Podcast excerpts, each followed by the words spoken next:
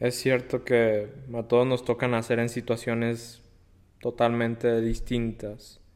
También que todos tenemos que afrontar problemas totalmente diferentes, que cada vez existen más desigualdades, que cada vez es más difícil mejorar en cualquier aspecto, que la vida cada vez es más injusta, pero no se trata de quejarnos, eso no cambiará absolutamente nada, solo hará que cada vez seamos más negativos y que las cosas que de verdad sí podemos cambiar, no las cambiemos porque nos meteremos en la, en la cabeza la idea de que todo es injusto, de que todo es imposible.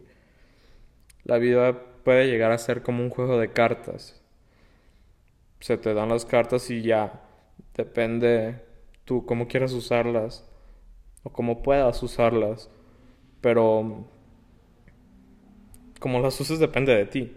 Sé que últimamente es difícil salir de la pobreza y salir de la depresión y, y últimamente han llegado cosas alternas a nosotros como esta pandemia que nos ha podido derrumbar a muchos. Pero bueno, esto es un factor alterno a nosotros, en el que no podemos influir mucho, más que cuidándonos, claro, cuídense y sigan, síganse cuidando, esto del COVID sigue fuerte. Pero vuelvo al punto, si tú no te compras la idea de que puedes mejorar en cualquier aspecto de tu vida, ni yo, ni el mejor libro, ni la mejor película, ni el mejor discurso, ni la mejor frase, ni el, algún acontecimiento especial en tu vida podrá hacer que progreses. Tú tienes que comprarte esa idea. Lo primero está en la cabeza. Las ideas nacen de ahí y, si estás pensando negativo todo el día, todo el día te van a pasar cosas negativas. Anteriormente he hablado también de lo difícil que puede ser este sistema meritocrático, pero saben quejándonos difícilmente va a cambiar nuestra vida para bien.